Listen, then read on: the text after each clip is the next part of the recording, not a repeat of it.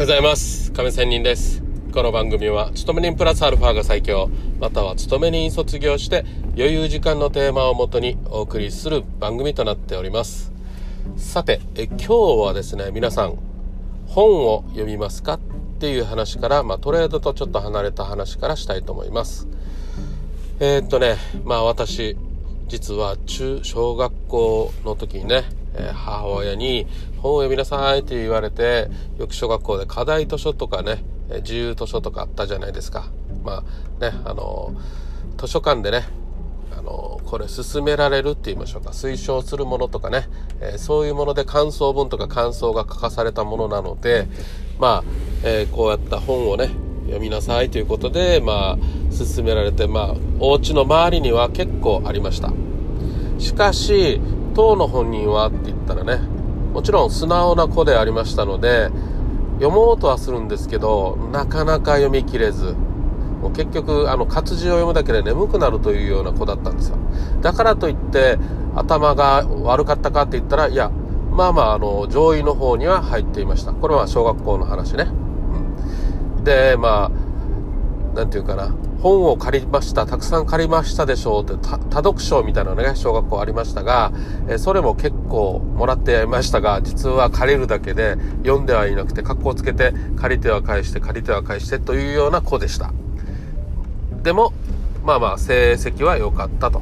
まあ、このテストでの点数はね、まあ、そんな子だったんですけどさあそんな子が中学校に入りました。でね中学校でも実は10番以内にね、えー席次は入るぐらいの子だったんですけども相変わらず本は読みません。テスト中間テストとか期末テストと言われる定期テストの点数はかなりいいんですよ。だから国語の勉強とかねテストの点数は取れる勉強はしっかりやっていましたが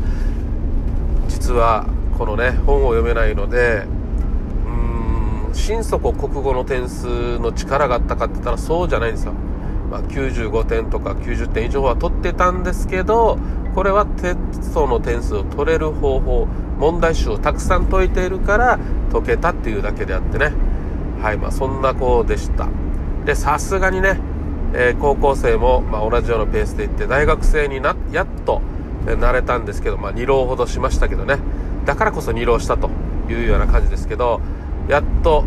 雑誌を読むようになりました。大学生になってね雑誌ですよ。普通の月刊雑誌とかねいう雑誌、まあ、それも遊びの雑誌ですよ。そこから始まりえーとまあ、少しずつね本を本当に読まないとっていうことで、まあ、無理やりかかじりかじりあの全部は読み切れず面白そうだなと思って買ってはつまみ食い読みで終わりっていう感じでね。さあそんな私の本嫌いだったんですけどじゃあ今はっていうと相変わらず大学生の頃のようなつまみ食いで読む程度です。はい。でですが今日ここで話したいのは漫画ですよ。漫画はずっと小学校から読んでいましたっていうような私です。大好きでした。何度も何度もか、えー同じ漫画をね何度も読み読みましたね、えうちはこういう本は買ってくれるけど漫画はね、えーダメだみたいな昭和の考えだったので親がねはい。漫画はたまに買ってもらった漫画を何度も何度も同じものを読み返したというような感じです。さて、えーそんな私なんですがこのねあの私の近いねあの親戚いとこの子供でねあの漫画も読み切れないっていう子がいましてねびっくりしましたね。まあ活字嫌いっていうのは私はもうかなり理解できるんですけど漫画も読めないって言ったら何が楽しいの？とね思ったりしたんですよ。でねまあ本当に漫画も読めない。絵本もほとんど読まない。絵だけ見てるっていう感じで。ねそれが小学生かと思ったら違うんですよ。中学校3年とか高校生になっても漫画は読めないっていう感じなんですよ。なんかね人生損してるような感じでもったいないなと思った思い思う私でした。これは例えばねあの肉が食えないとか刺身が食えないとかいうね、えー人もいるじゃないですか、ね生魚が食えないとか。ねえー、エビとかそういうアレルギー質のものが食べれないという人いますよね。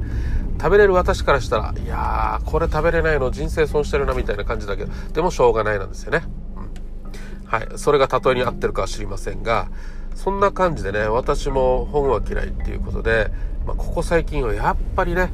ネットフリックスとか YouTube とかを見て動画を見るようなことがずっと増えている自分に気づいてあまた漫画もさえも読んでいない、うん、もちろん本も相変わらずつまみ食いっていう感じでねうわーこれはやばいなって思ってるところなんですね。はい。あのー、ホリエモンっているじゃないですか、まあ、ホリエモンがよく言うんですけど最近の現代人日本人は、えー、文字が読めないと。文字読んでるけどその前後の文脈とかいうことも考えきれない読めないっていうようなことでね。だから動画の世界なんだよみたいなこと言って本当にそれまさしくそうだよなと、うなずけるところがいっぱいありますね。まあ、このねタイトルだけ見て、えー、買わせるようなマーケティングっていうのもねある意味ねうーん、まあ、もちろんそれはそれでいいんですけどそれだけで買って意外と、ね、つまんなかったっていうのもねよくありますしタイトルだけに買わされたっていう商品もありますしね。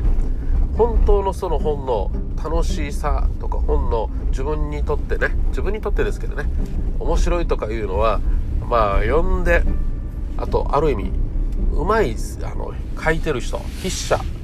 とかやっぱり差がついてくるところですよね。うんまあ、そんなところをちょっとねあの考えまして今日はこうやって話をしてるっていうただの話です。まあ、これはね活字離れの最近の特に子供たちって言いましょうかね。はい。そんな風なところもかなりの課題になってるんじゃないかなと思います。私自身もそうね、ならないようにたくさんいろんなことを接することができるように本も文字も読みて読んであと漫画も読んでいきたいなと思っております。ということで今日は終わり。良い一日を。See you!